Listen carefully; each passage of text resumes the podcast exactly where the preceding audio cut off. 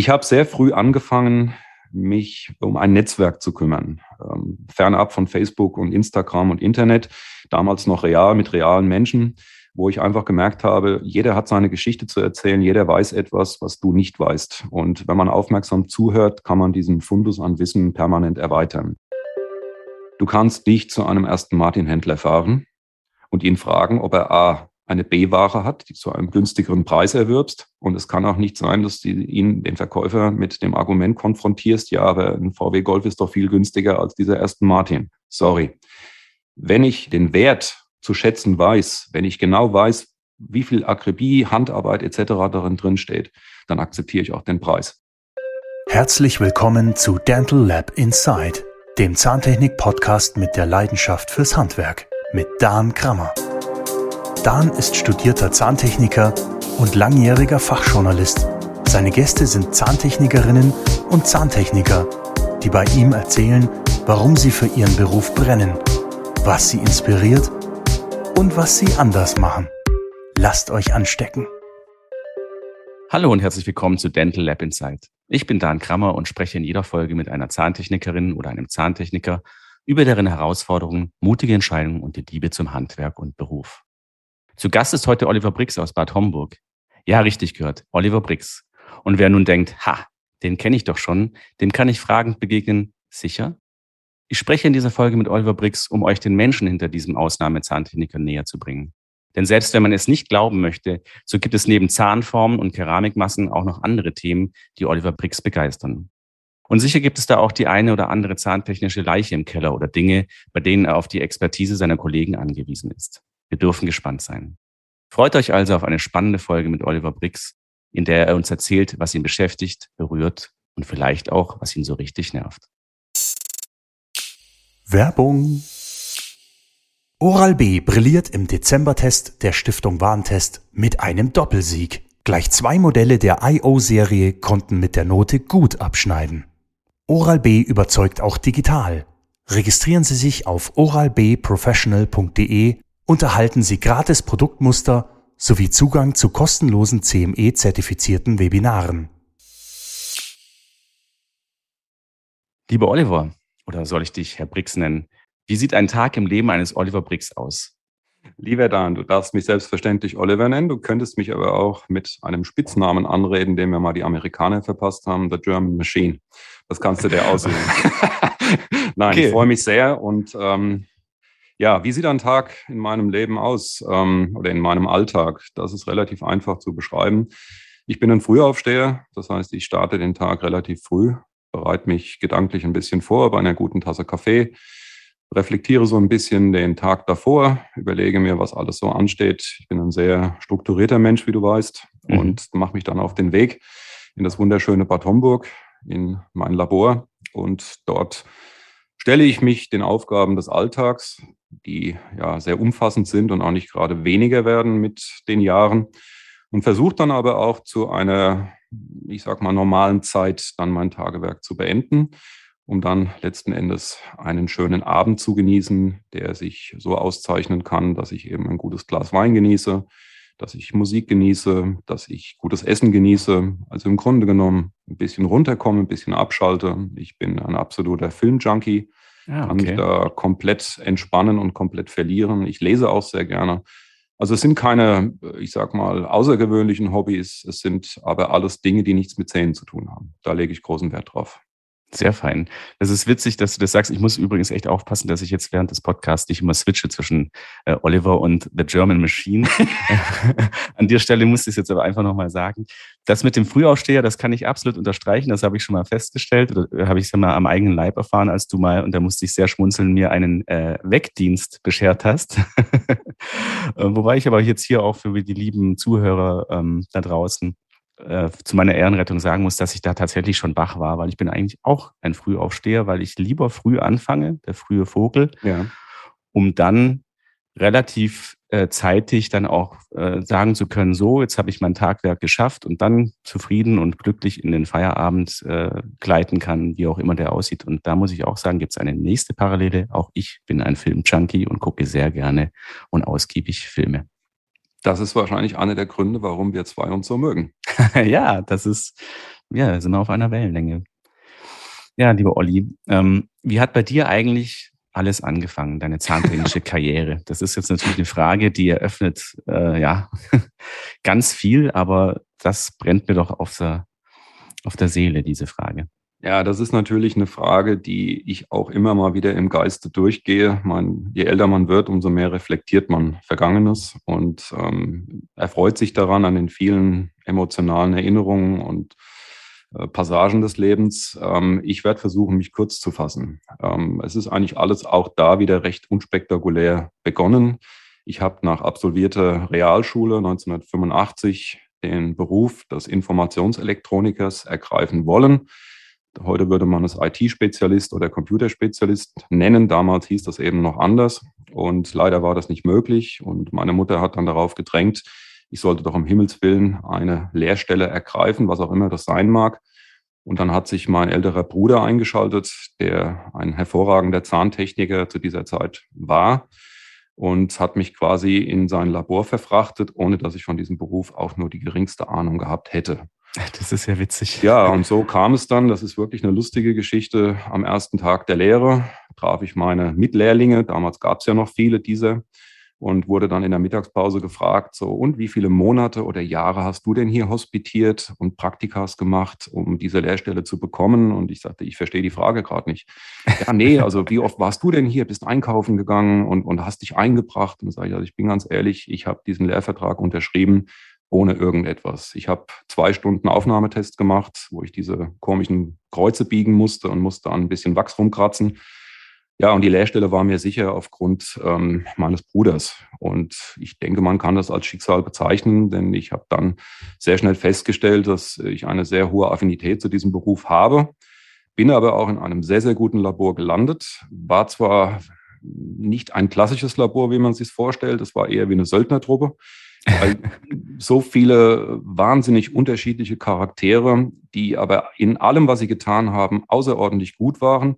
Nur es waren keine Personen, die Studien gefolgt sind, die Gebrauchsanweisungen gelesen haben. Es waren alles kleine MacGyvers. Das heißt, es gab ein Motto in diesem Labor, geht nicht, gibt's nicht.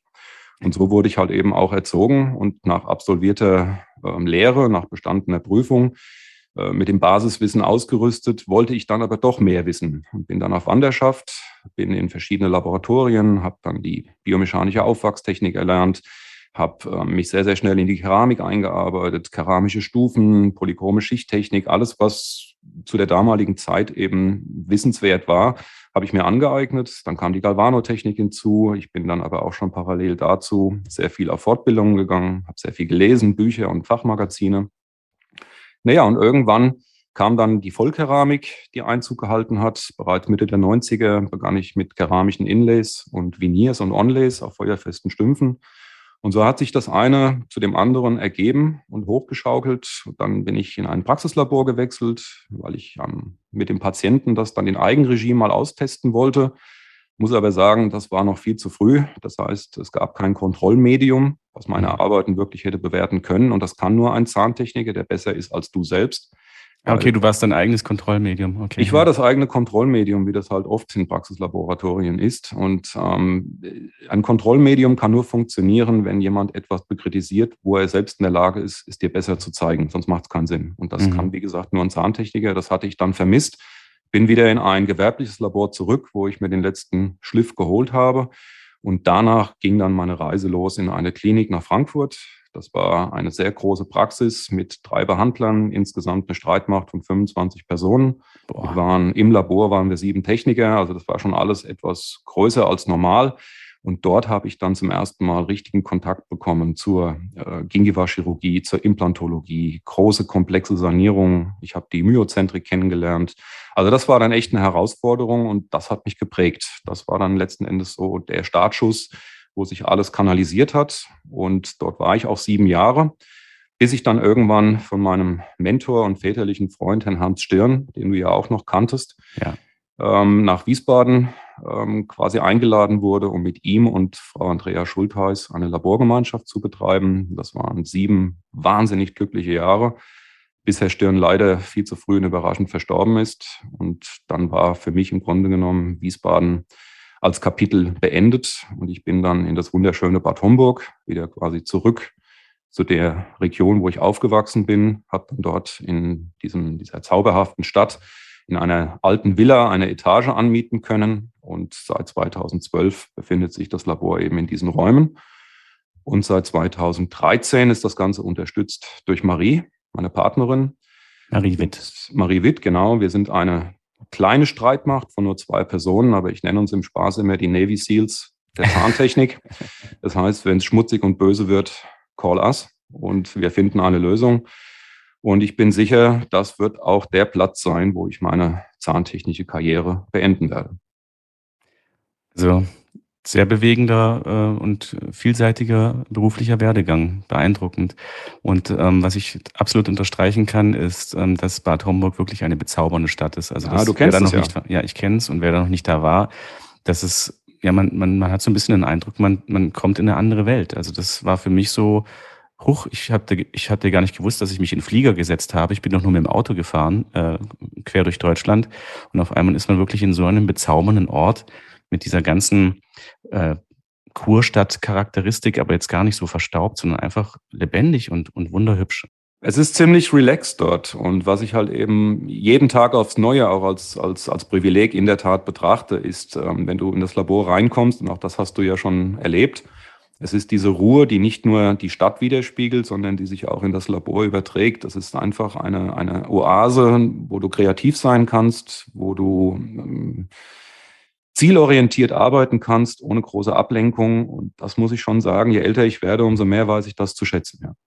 Das ist, gehört zum Älterwerden ja auch dazu, ne? so eine gewisse äh, Weisheit, die einen dann auch äh, küsst. Was, dann weiß man auch, was man will und was man ja, genau. braucht, um perfekt genau. zu funktionieren. Ja, ich habe es ja schon gesagt, ein sehr ähm, bewegter beruflicher Werdegang. Ähm, einen Namen hast du ja schon genannt. Ich muss auch nochmal an dieser Stelle sagen, dass es wirklich mich total getroffen hat, dass der Herr Stirn so früh von uns gegangen ist. Das war wirklich ein ganz, ganz toller, besonderer Mensch mit ja. einem ganz äh, großen Erfahrungsschatz, den er aber nie so rausgehängt hat. Also ganz bescheidener Mensch. Das hat, mir so sehr, hat mich sehr beeindruckt. Aber da gab es ja sicherlich auf diesem Werdegang auch noch äh, bestimmte andere Menschen, die dich äh, besonders geprägt haben.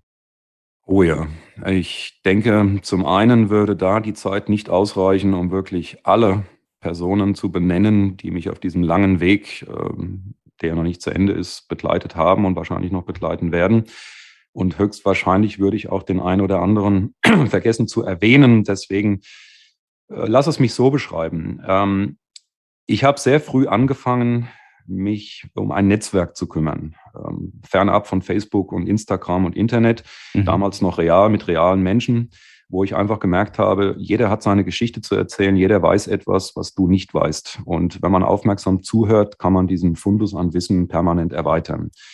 Ähm, das Ganze hat dann äh, letzten Endes Unterstützung erfahren, eben durch Kurse, auf die ich sehr früh gegangen bin. Ähm, damals gab es ja noch das große Wieland-Seminar was äh, ich denke, der Schmelztiegel schlechthin war international, um all diese Größen, um all diese, diese Master kennenzulernen und zu, zu sehen, um, um das Interesse letzten Endes ähm, zu aktivieren, das ebenfalls erlernen zu wollen.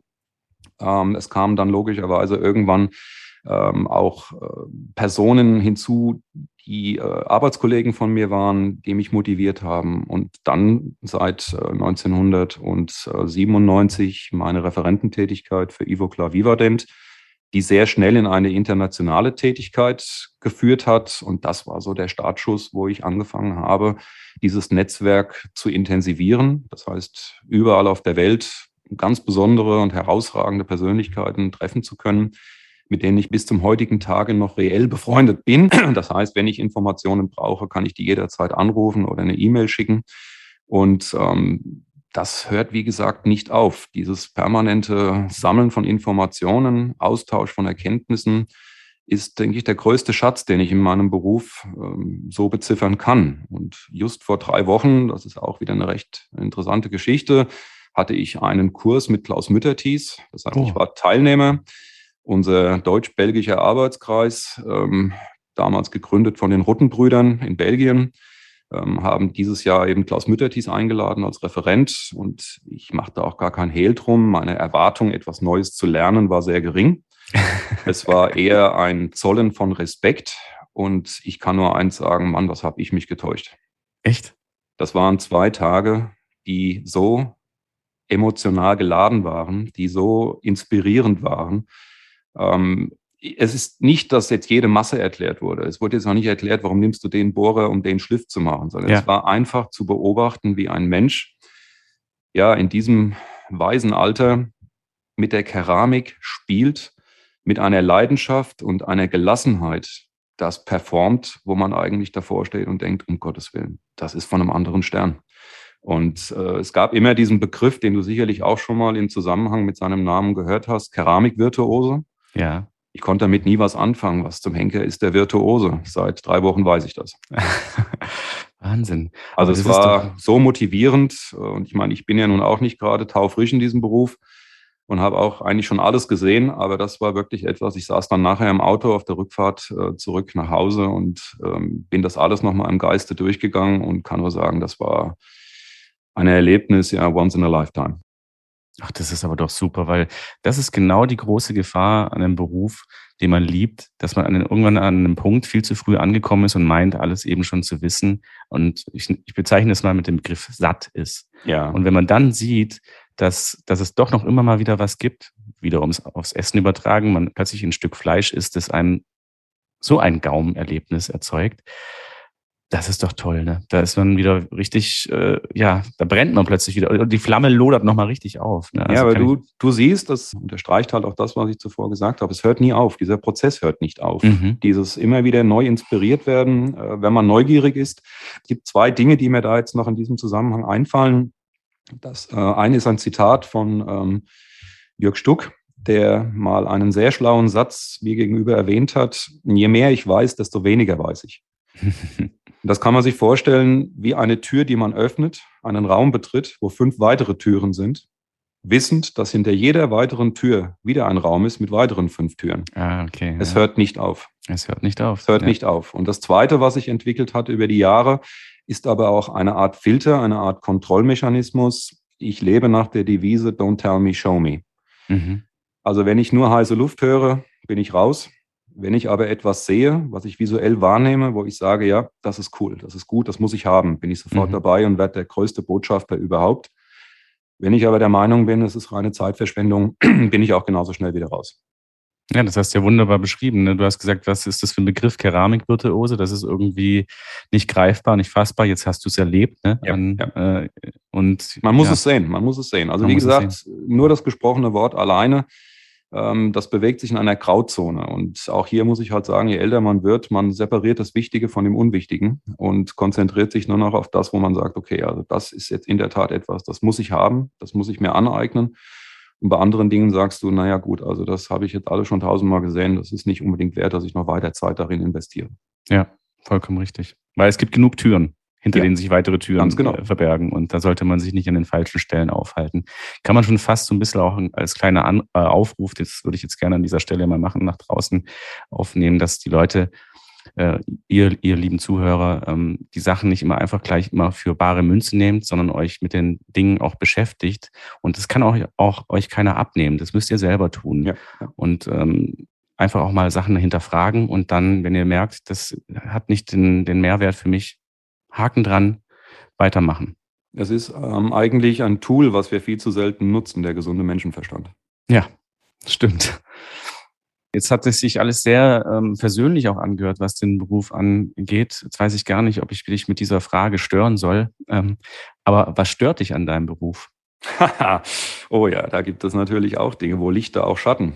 Ähm, was mich natürlich ganz äh, maßgeblich stört, und das war eigentlich auch noch nie anders, ist einfach unsere Einbindung in ein Kassensystem.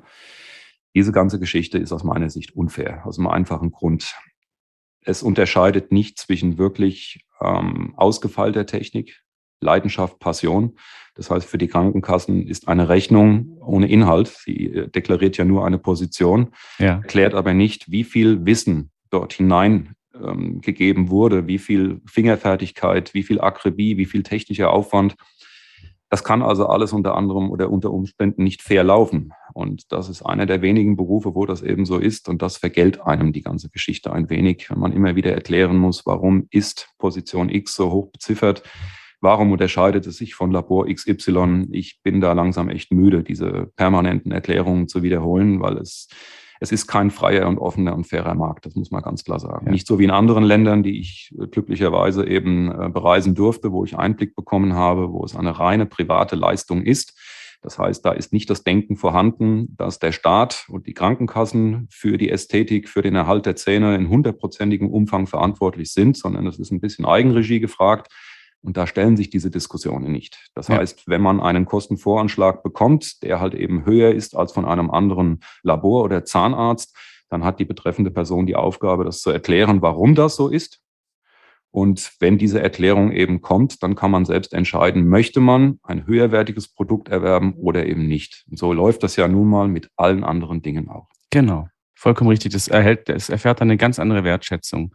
Und ähm, das wird natürlich durch so ein, ja, so, so ein pseudo-subventioniertes System halt komplett ausgehebelt. Also ich weiß es noch von meinem Chef, äh, an dieser Stelle sei mein ehemaliger Ausbilder äh, gegrüßt, hat auch immer gesagt, was soll ich denn machen? Jetzt steht hier irgendwie äh, Privatleistung. ne? Meine Finger können doch jetzt nicht plötzlich switchen zwischen einer Kassenleistung und einer Privatleistung. Also entweder du erzeugst selber bei dir immer den Frust, dass du eigentlich immer wie für eine Privatleistung alles gibst in die Arbeit ähm, und dafür dann aber zu wenig bekommst. Oder ähm, ja, du musst es irgendwie an jemanden geben, der dann halt nicht so eine gute Arbeit abliefert, aber das kann ja nicht Sinn und Zweck sein. Also. Dan, du kennst ja meine Affinität zu Automobilen und ich vergleiche es immer sehr gerne ähm, mit einem ganz äh, einfachen Beispiel. Du kannst nicht zu einem ersten Martin-Händler fahren und ihn fragen, ob er A, eine B-Ware hat, die zu einem günstigeren Preis erwirbst. Und es kann auch nicht sein, dass du ihn, den Verkäufer, mit dem Argument konfrontierst, ja, aber ein VW Golf ist doch viel günstiger als dieser ersten Martin. Sorry. Wenn ich so ein Auto haben möchte, wenn ich den, den, den Wert zu schätzen weiß, wenn ich genau weiß, wie viel Akribie, Handarbeit etc. darin drin steht, dann akzeptiere ich auch den Preis. Ja. wenn ich das nicht kann oder nicht möchte, ist das ein anderes Thema. Aber man kann es nicht in einen Topf werfen, einmal rumrühren und sagen, es ist alles gleich. Das geht nicht. Ja, richtig. Guter Punkt, den du genannt hast. Und was liebst du dann an deinem Beruf? Also da glaube ich schon zu wissen, dass es da einiges mehr gibt. Also es ist natürlich zum einen, wie ich ja schon auch schon zuvor gesagt habe, es ist dieses nicht aufhörende Lernen, das nicht aufhörende, sich immer wieder selbst motivieren und erfindende. Es ist ähm, die Geschwindigkeit, mit der Dinge äh, von der Industrie ähm, an uns herangetragen werden, wo wir sehr schnell umswitchen müssen, wo wir ganz neue Tätigkeitsfelder entdecken und diese erlernen müssen. Ich habe das mal irgendwann im, im Zuge eines Vortrages, habe ich das mal kurz zusammengefasst, was wir eigentlich alles sind. Wir sind in allererster Linie ja mal Unternehmer. Wir sind Marketingfachleute. Wir müssen unsere Arbeit ja irgendwo an den Mann bringen. Wir sind Videoproducer. Wir sind ähm, hoch ausgebildete Fotografen mittlerweile. Wir sind aber auch Computerspezialisten. Wir sind IT-Spezialisten. Wir sind mittlerweile aber auch äh, schon fast halbe Rechtsanwälte, um uns mit MDR und Konsorten auseinanderzusetzen. Wir sind Materialwissenschaftler, wo wir teilweise die Zahnärzte anleiten müssen, wie sie zum Beispiel äh, unsere Materialien richtig einsetzen und weiterverarbeiten. Ja, und dann sollte man zu guter Letzt nicht vergessen, wir sind halt auch noch Zahntechniker. Das heißt, wir müssen das ja irgendwie auch noch alles äh, zusammenbasteln. Und wenn man das sich mal auf der Zunge zu gehen lässt, dann ist das Fluch und Segen zugleich. Aber die, die Faszination überwiegt natürlich. Das heißt, man ist stolz, wenn es funktioniert. Man, man fühlt sich frei, man ist ein Freidenker, man, man unterläuft ja nicht eine, eine stringente Doktrin, sondern man kann jeden Tag äh, kreativ sein, man kann Lösungen finden. Ich hatte es ja vorhin schon mal im Spaß gesagt, MacGyver lässt grüßen. Das ist die Motivation und das jetzt mittlerweile schon seit weit über 30 Jahren. Ja. Ja, eben, das ist ja auch ein Zeichen. Also ich meine, wenn es nicht äh, Motivation genug wäre, dann, dann würden wir jetzt hier nicht äh, uns gegenüber sitzen und nicht äh, ja über so tiefsinnige Sachen und über die Dinge, die wir da tun, äh, sprechen. Also das ist ja das beste, der beste Beweis. Ja. Du hast übrigens, äh, hast es gemerkt, in deiner Aufzählung war auch der, der IT-Techniker, ne? Da bist mhm. eigentlich schließt sich da ein bisschen wieder der Kreis. Ne? Da bist du eigentlich auch ein Stück weit da angekommen, was deine, äh, was deine ursprüngliche Berufswahl war. auch ja, wenn es so eine äh, Facette ist. Ich wollte gerade sagen, es ist vielleicht mehr so ein bisschen ähm, im, im Amateurbereich äh, praktizierend, aber es ist halt eine Notwendigkeit. Ja? ja? Die Faszination für, für all diese neuen Techniken ist natürlich da, wobei man eins nicht vergessen darf, wir befinden uns im Moment in so einer kleinen äh, Revolution. Ich versuche das mal so zu erklären. Wir kommen aus der rein analogen Welt und als äh, in den 1969er Jahren geborener Mensch äh, bin ich analog groß geworden. Und jetzt befinden wir uns quasi in der Nachrevolutionszeit. Das heißt, äh, wir betreten ein neues Feld, haben aber ein Bein in der Vergangenheit und ein Bein in der Zukunft.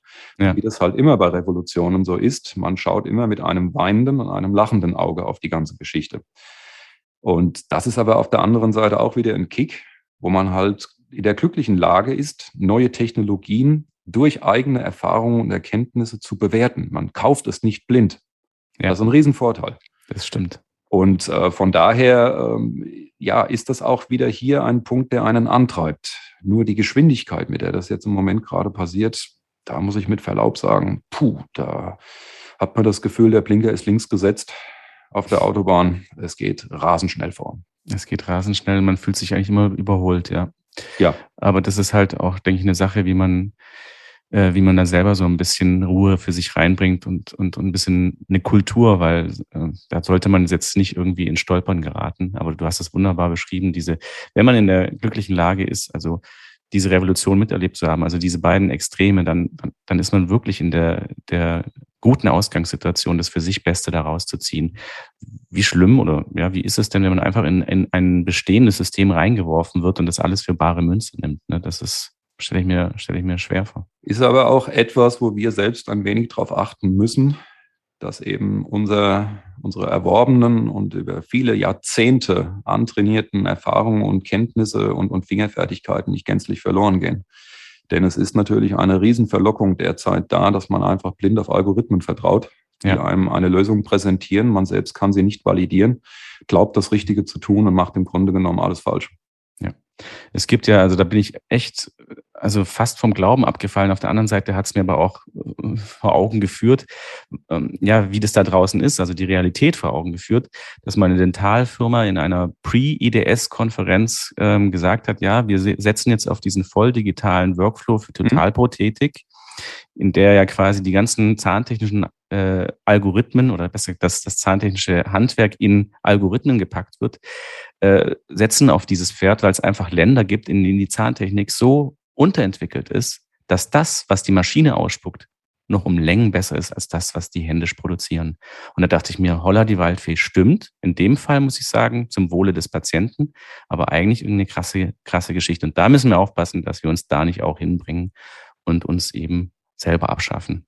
Es ist aber halt auch ein zweischneidiges Schwert, weil man hätte das Ganze ja auch aus einer anderen äh, Perspektive betrachten können. Man hätte ja einfach dafür sorgen können, dass die Ausbildung international einen soliden Stand erreicht.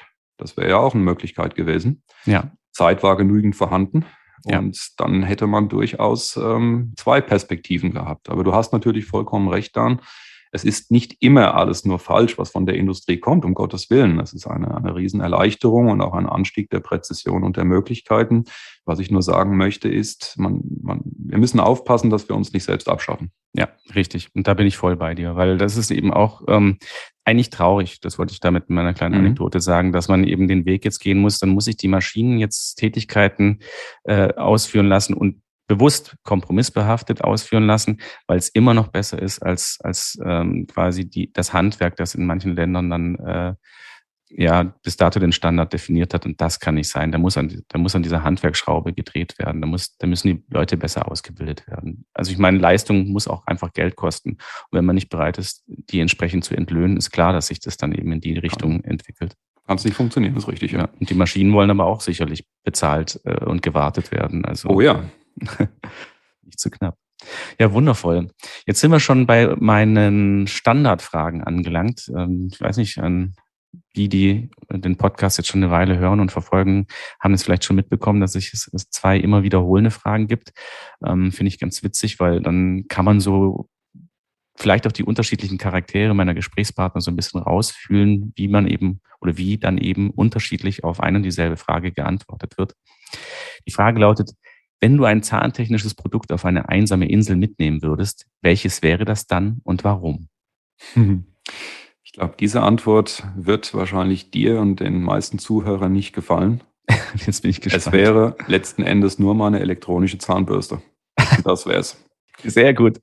Wenn ich jetzt schon auf eine einsame Insel mit anderen Worten ins Paradies gehen darf, dann werde ich logischerweise nicht anfangen und werde mir das vermiesen. und wirst dich um den Erhalt deiner Zähne kümmern. Sehr gut. Genau, das ist das Einzige, was eine Notwendigkeit darstellt. Ansonsten werde ich das Paradies genießen. Ach, guck, aber das ist doch prima. Das finde ich passt sehr gut zu dir, diese Antwort. Also danke. Jetzt kommt schon die nächste ähm, Standardfrage. Äh, da muss ich jetzt natürlich aufpassen, weil da kommt ein, ein, äh, ein Wort vor, das in manchen Ländern weggepiept werden würde.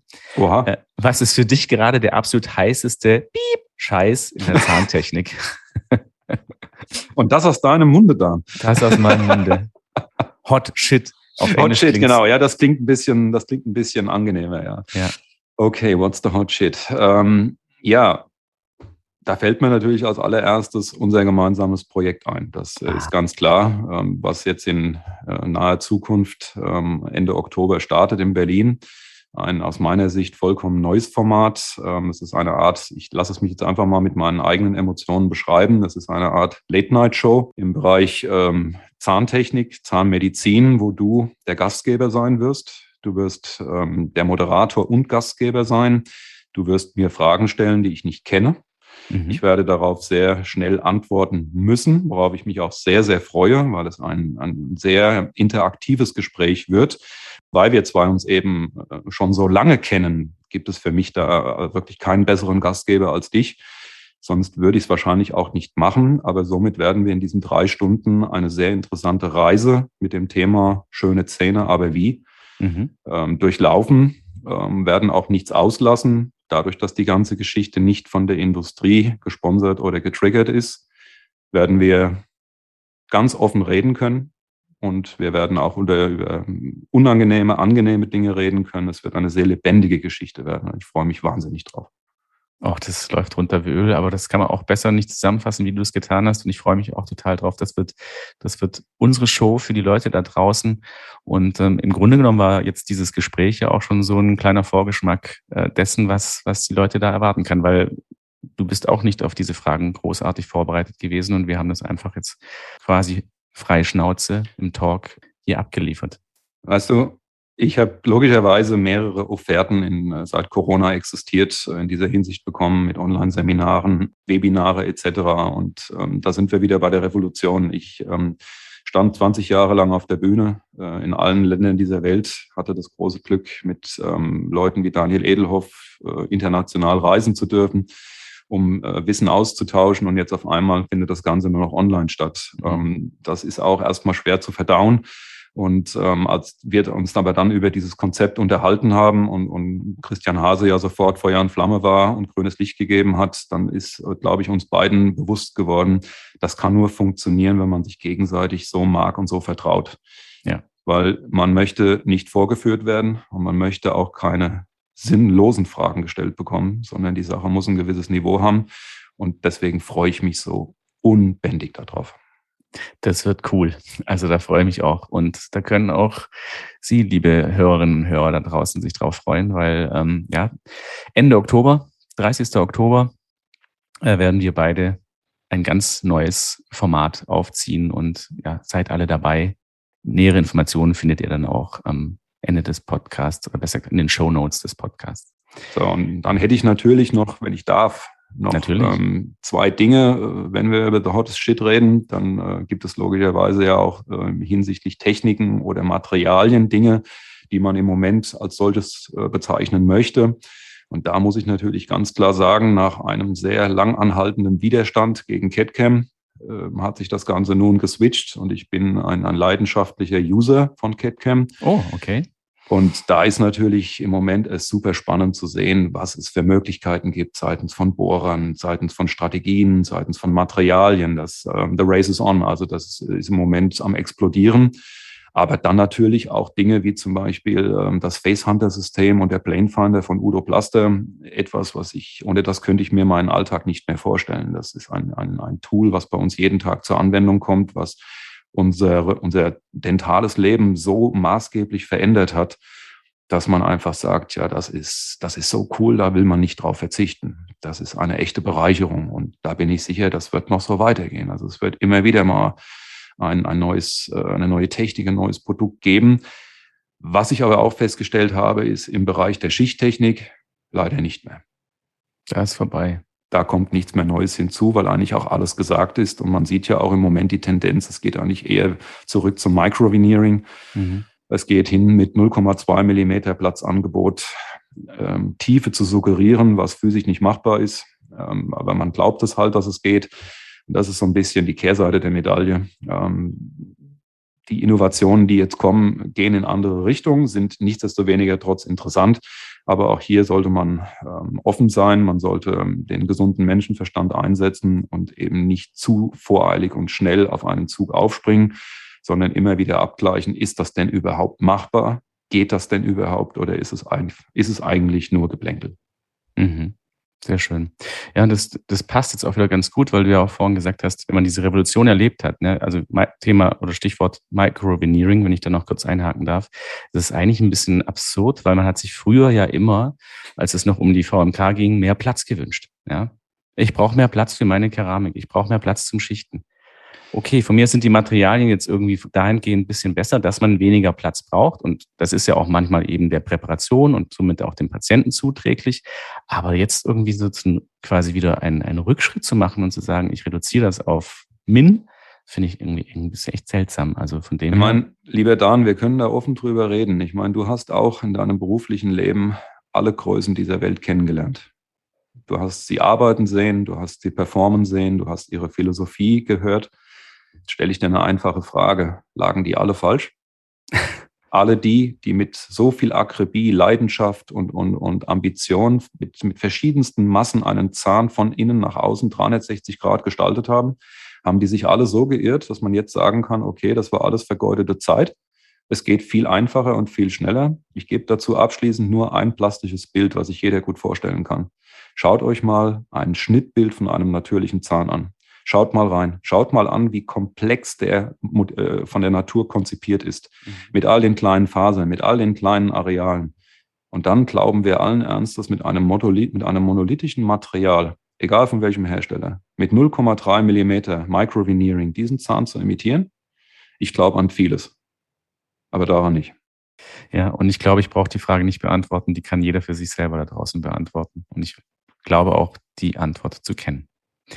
Ja, wunderbar, Olli. Das war jetzt ein richtig schönes Schlusswort. Ähm, es war mir wirklich eine Freude, mit dir zu talken. Ähm, Danke. Wundervoll. Also habe ich auf den richtigen Mann gesetzt. Ähm, prima. Und ja, ich kann auch in dem Fall nur sagen, to be continued, weil wir dann ja unsere äh, etwas längere ja. Show dann auch mit Bild haben und auch ganz viel noch zusätzlichen Tipps und Tricks aus deinem äh, reichen Erfahrungsschatz. Und da können alle drauf gespannt sein. Also vielen, vielen lieben Dank, lieber Olli.